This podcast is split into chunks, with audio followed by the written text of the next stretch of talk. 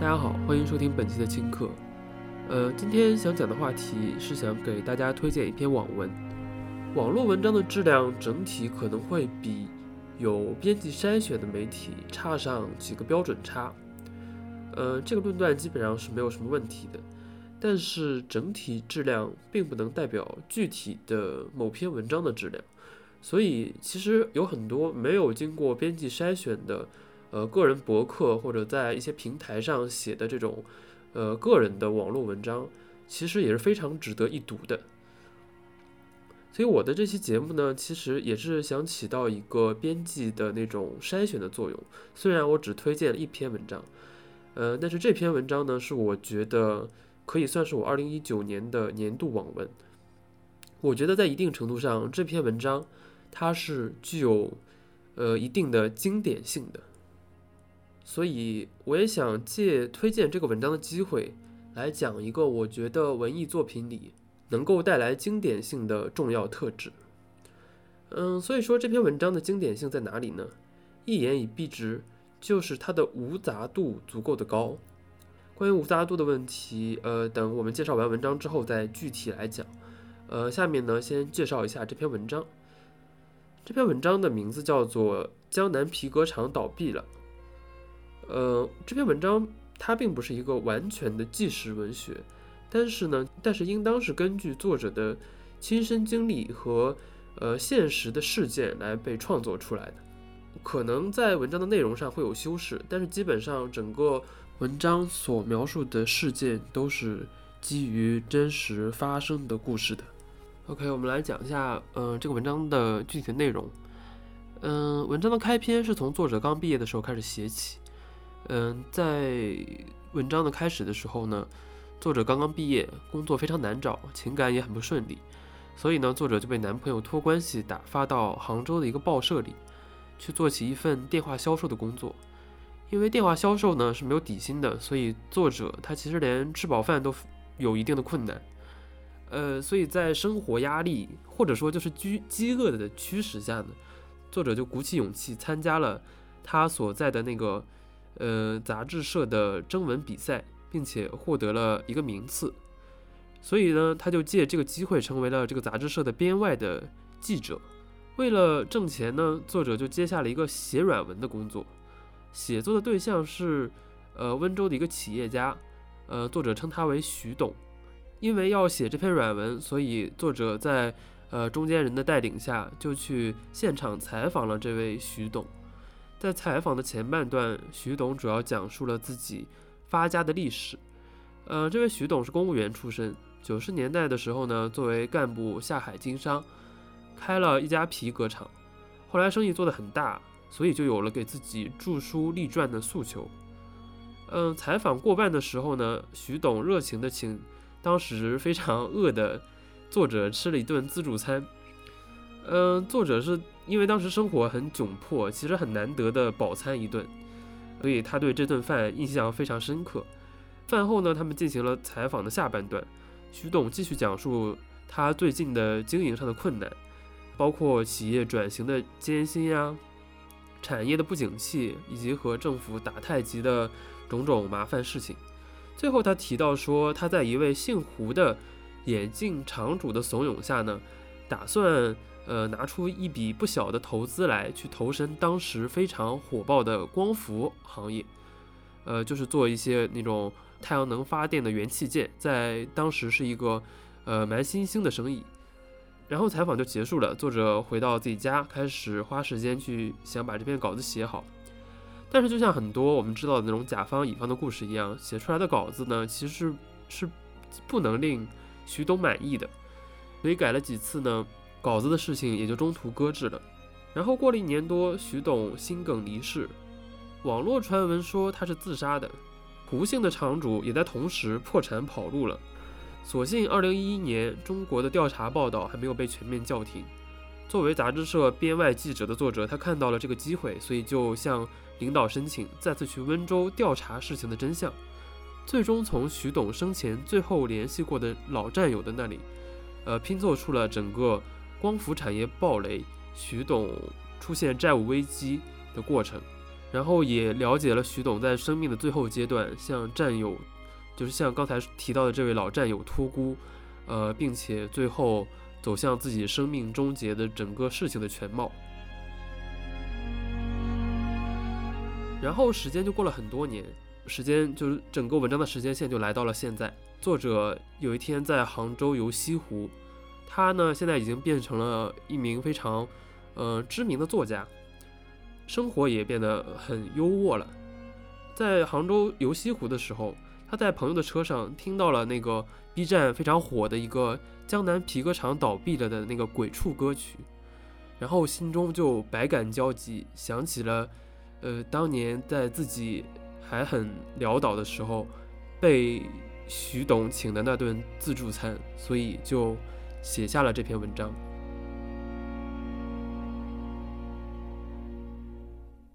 所以这篇文章的表层是讲了一个非常令人唏嘘的故事，讲的是作者对于之前一位采访对象的追忆。但是同时呢，文章还有一个暗线，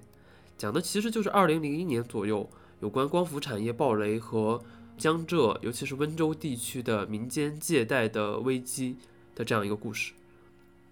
当年的光伏产业暴雷的时候呢，我还在中学，其实不是很了解前因后果。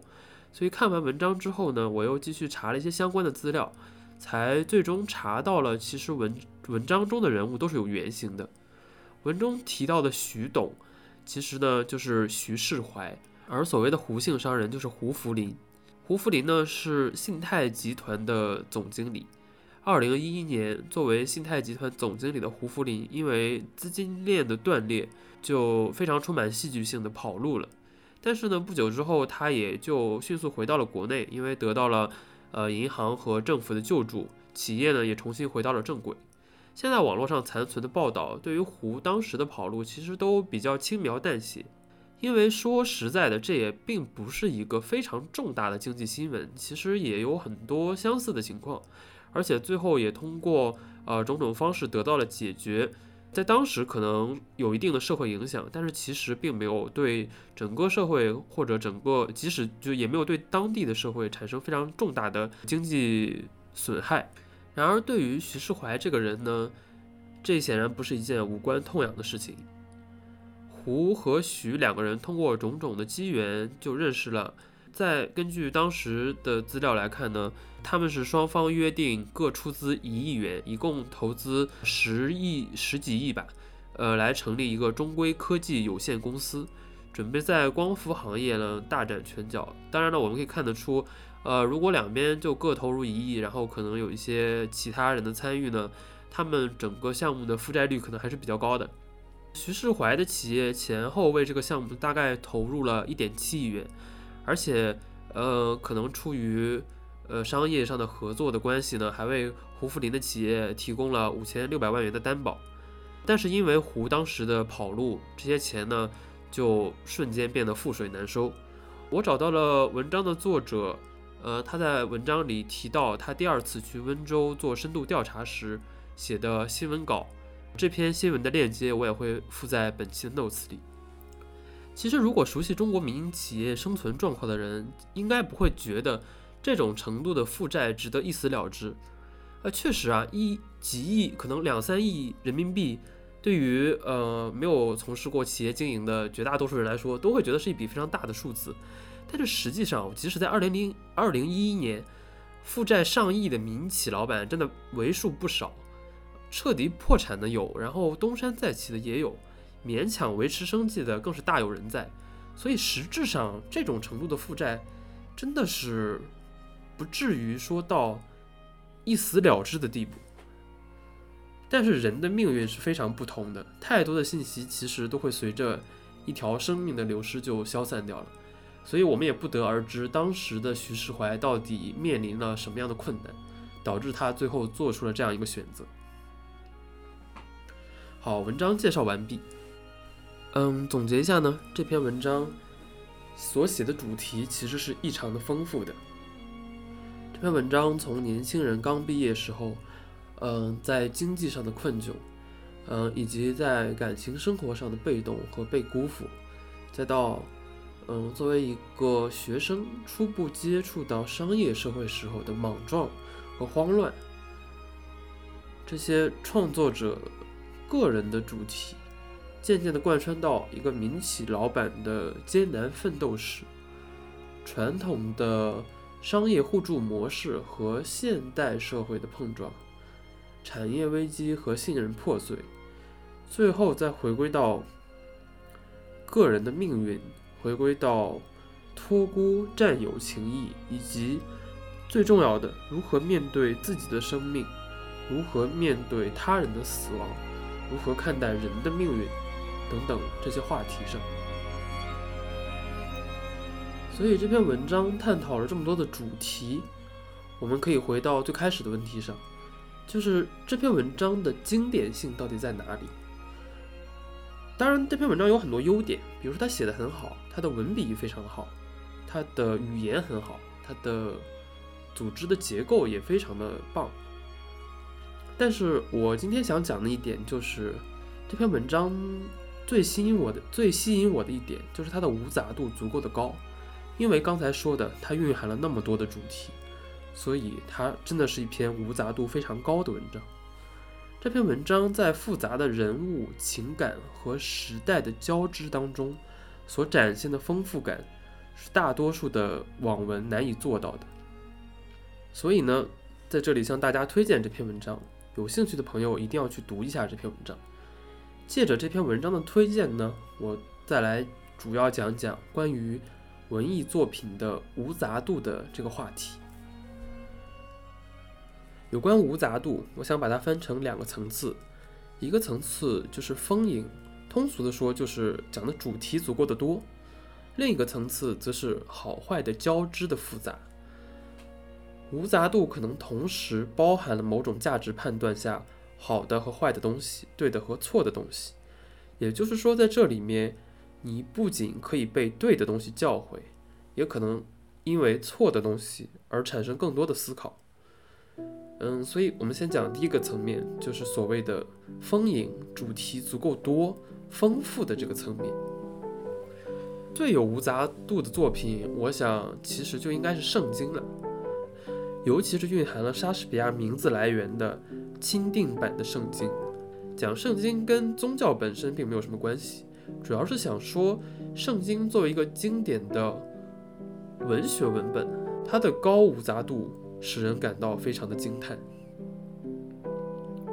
圣经既是故事集，又是历史书，又是道德律令和法律，而且还是预言书和神话。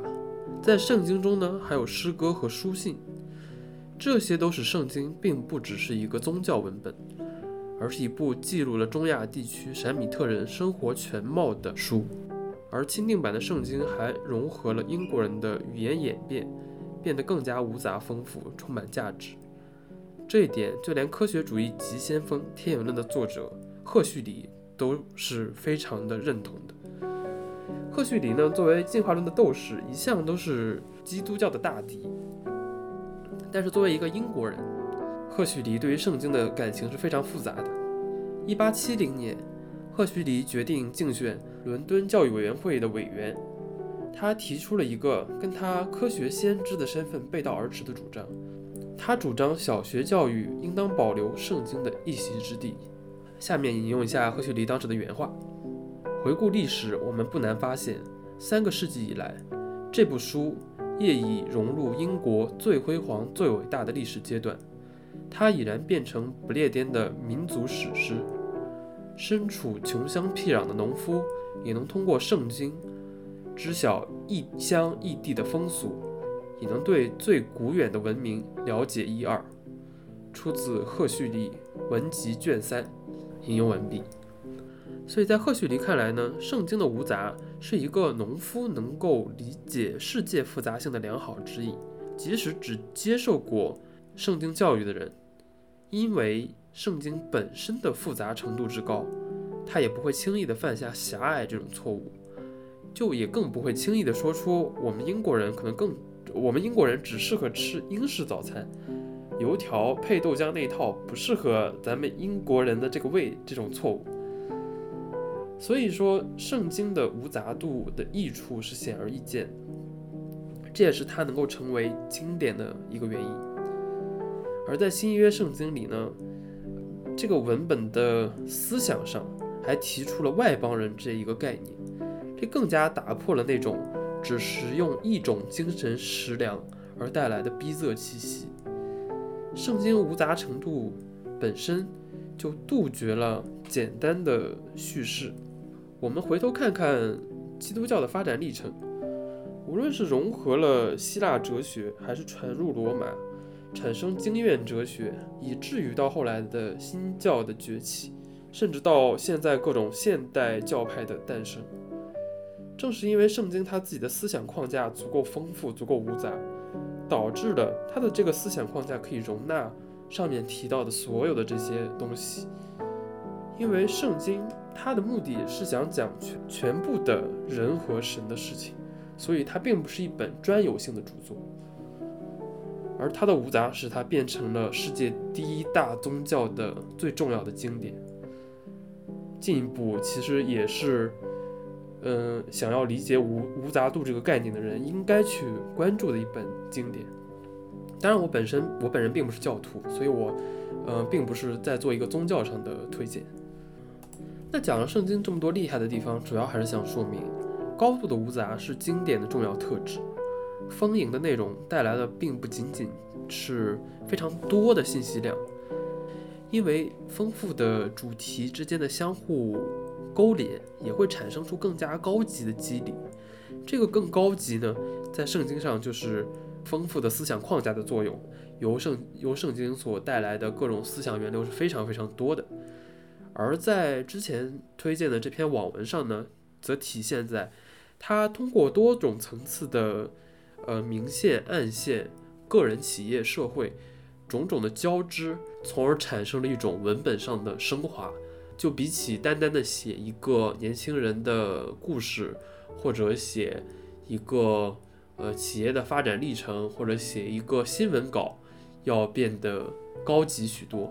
可以做个对比，就是可以拿这篇文章和作者当年写的那个深度调查来做一下对比。当然了，那个深度调查它是一篇新闻稿，它有自己，它是有一定的专有性的诉求的，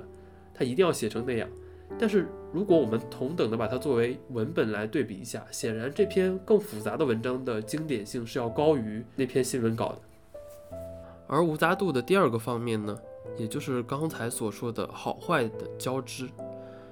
嗯，一个具有高无杂度的经典文本，应该是并不只包含了某种价值观下所谓对或者好的东西，而是忠实的并且丰富的把好坏都呈现给你看，以一种更加成熟的方式来展现艺术的价值。这个事情听起来是非常基本的，但是其实往往会被很多自以为是的艺术家所忽略掉。自以为是啊，其实对于艺术家来说并不是坏的特质。但是过于精准的筛选，其实有的时候反而的效果会是南辕北辙的，会让整个作品想要表达的价值观也很难被展现出来。最简单的例证就是我们日常所看到的各种说教性质的呃艺术作品。我们再回到赫胥黎谈圣经来看，赫胥黎在支持圣经的文本里也说过，他其实还是希望能有一位。所谓的通达无宗教偏见的教师，放手删除不适合孩子阅读的段落，公允地将圣经中的缺点和错误加以剔除，让这部古老的文献保存其精神之美和辉煌。然而，我们回头再回想一下赫胥黎所说的这个话：如果真的产生了一本所谓的结本的圣经，那那就是一本丧失了无杂度的圣经。那其实它就并不配再叫经典了。最典型的例子就是，我们只要再看一下各种少儿版的圣经故事，那种圣经故事集，就可以再对比一下圣经的原文，就可以知道，如果说去除掉了不符合赫胥黎心中的科学主义的那些神创论的段落呀，或者说一些呃用现代科学眼光看并不够完美的段落。圣经所延伸出来的各种对于对于各种比如说哲学问题的思考就不复存在了，所谓的精神之美和辉煌其实也就消失掉了。尤其是圣经，它忠实的记录了当时中亚人的整体的精神面貌，包括说当当时其实，在旧约里，神是非常的严苛的那种形象。如果我们把这些都修正掉的话，那么也就无法体现旧约和新约的这种发展变化。那整个圣经、整部圣经的思辨性就会下降非常非常多。而且忠实的记录下好坏的各个方面，对于观众来说，其实可能是会有新的收获的。我举一个非常切身的例子。有一年，我在博物馆里看到一幅来自凡尔赛宫的挂毯。这幅挂毯呢是路易十四时期的。路易十四很喜欢中国题材的装饰，所以这幅挂毯也是描绘的遥远的中国宫廷。但是挂毯上的人物造型、衣着和宫廷装饰完全不是真实的当时的中国人的样子，其实呢是比较偏向于阿拉伯人的样貌打扮。但是在那幅画里有一个东西是和现实中国一致的，就是。南京报恩寺的玲珑塔，也就是你经常能在那个美国的那种中式快餐上看到的那种快餐盒上的那个塔。所以，当我看到这个塔的时候，我觉得那个挂毯上的那些所谓的错误的人物造型就变得非常的有趣起来，整幅挂毯所包含的信息量就大了很多。这幅挂毯就并不只是一位。欧洲皇帝对于东方的幻想了，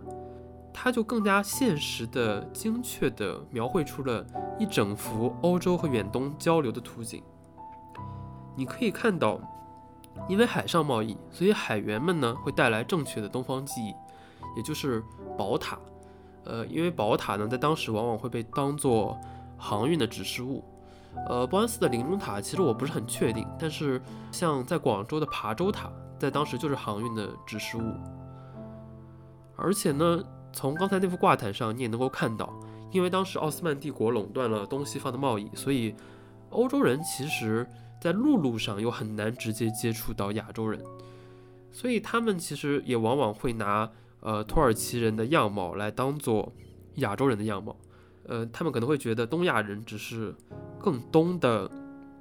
近东或者中东人而已。所以，就因为这个忠实的记录呢，这个作品的丰富程度就并不只限于它的美术设计和编织手法。